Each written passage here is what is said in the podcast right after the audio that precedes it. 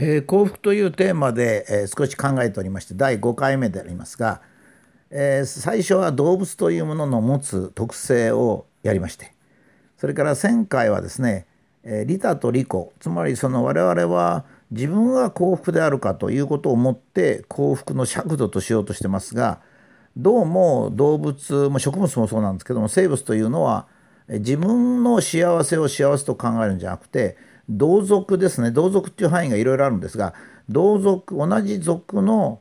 幸福を幸福と思うとだから自分が幸福かどうかという尺度で幸福を考えてはいけないんではないかという話もしましたが今回はまたそういう別の角度からということでさえっとこれはですね生まれ生まれと幸福というふうに読んでいただきたいんですが、えー、そういうものを考えます。え、人間はですね現在が幸福かどうか例えば収入が多いかとかそれから伴侶に恵まれたかとかそれから家族はみんな健康かとか、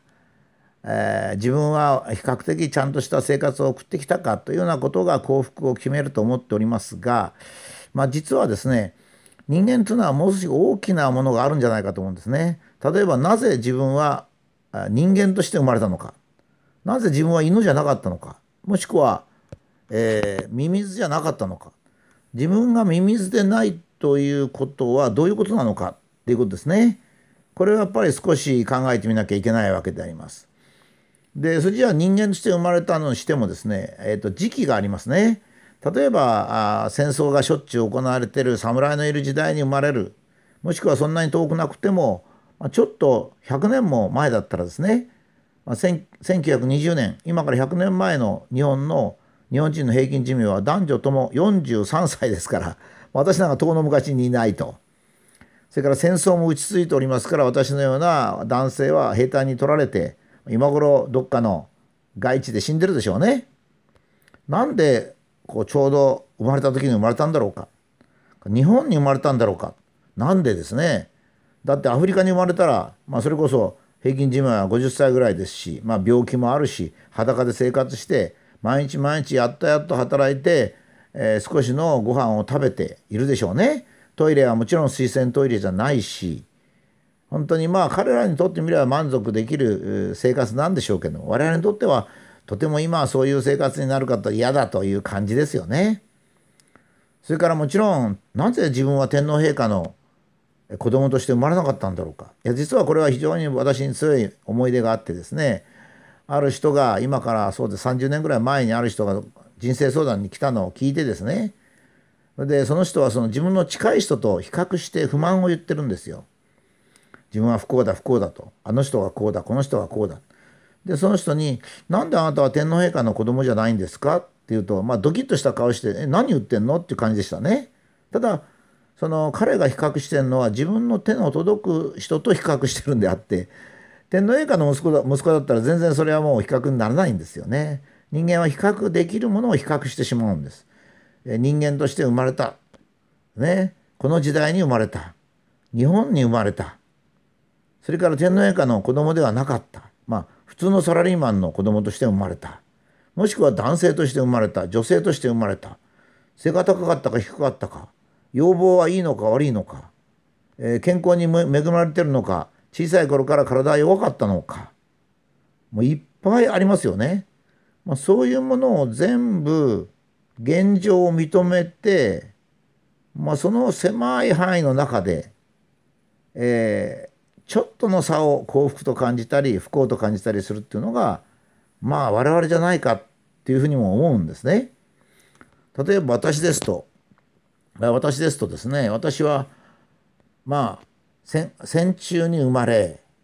ま、普通のまあ親父は大学の先生だったんですけど大学の先生の家庭に生まれまあ結構貧乏で、えー、ごくごく普通の家でしたね。まあ親父が大学の先生だったもんですから、えー、配給前とかそういうのがほとんどダメで本当に若い頃はもう食べるのも苦労して、えー、生きてきたわけですよね。体もものすごく私は弱くて、えー、ろくに学校も行けなかったわけですね。でだけども戦争にはやっぱ戦争終わった後に生まれました。それから日本に生まれましたから、えー、みんなと一緒に長寿でだんだんだんだん発展して所得もすごく世界では多いし生活もまあ一戸建ちに住んでまあアパートの時もあった随分あったんですけど若いうちはですね。まあ長じてローンを組んで一戸建ちに住んで、えー、昔は風呂がなかったけど今では内風呂って、まあ、昔内風呂っつったんですけども風呂が家にあるなんてのは信じられないことでしたからね。水洗トイレはある。この頃ウォシュレットになった。それからチンすればあったかいものが食べれる。ビールも家に買ってある。もう極楽ですよね。しかしこういうのが整ってくると今度人間関係が難しくなってきてあの人はどうだとかこの人はどうだと言い始めると。まああのいろいろ夫婦間の間それから家族の間もですねみんな昔は一緒に生活して共に苦しんだっていうのがなくなると、まあ、次の不幸が訪れてきたりすると。だから私たちはどどういう基準でもって幸福というのを考えるのかってことですね。もう人間と生まれてこの戦争のない時代に生まれて日本に生まれてだからもう大体これで幸福なんでしょうね。8割は幸福だと思うんですよ。もう選択の余地なく幸福になっちゃってる。でその後少しがですね、えー、少しの20%ぐらいまあ自分が選べるもの、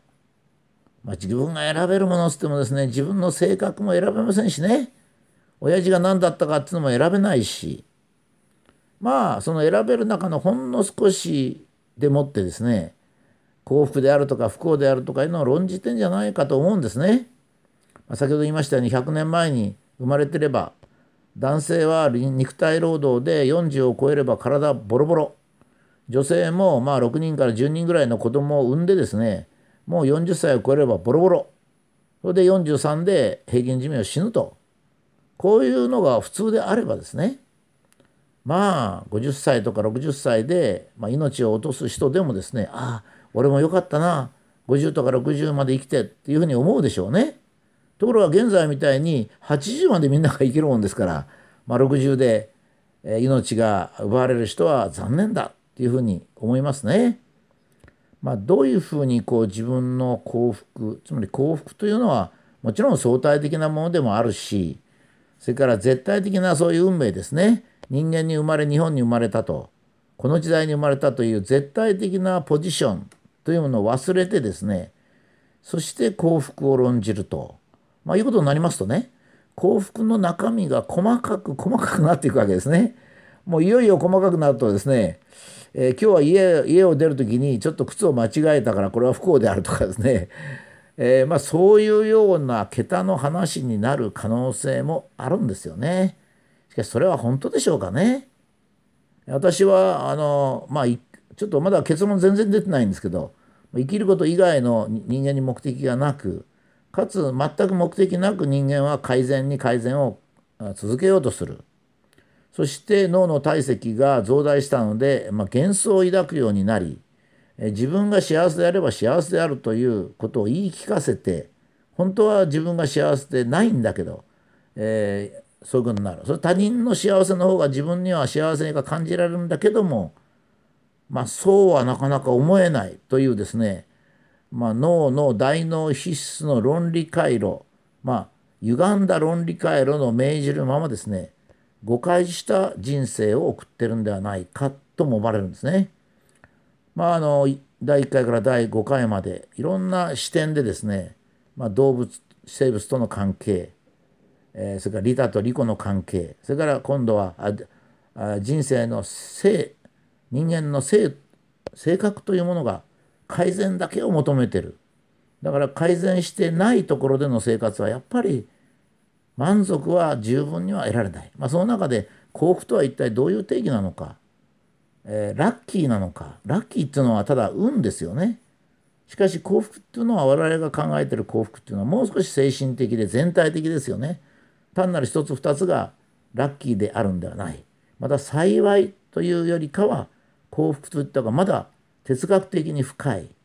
まあ、人生死ぬ時にああ俺の人生良かったなあというようなのが幸福なんでしょうか。しかしそれもちょっとはっきりしませんね、え貧乏でも幸福になる。それは本当にそうか。いやそう思いたいと気持ちはあるけど本当にそうか。ということも一回はですね、えー、自分が悔しいからというんじゃなくて一回厳しく考えてみるってこともいるんじゃないかと思います。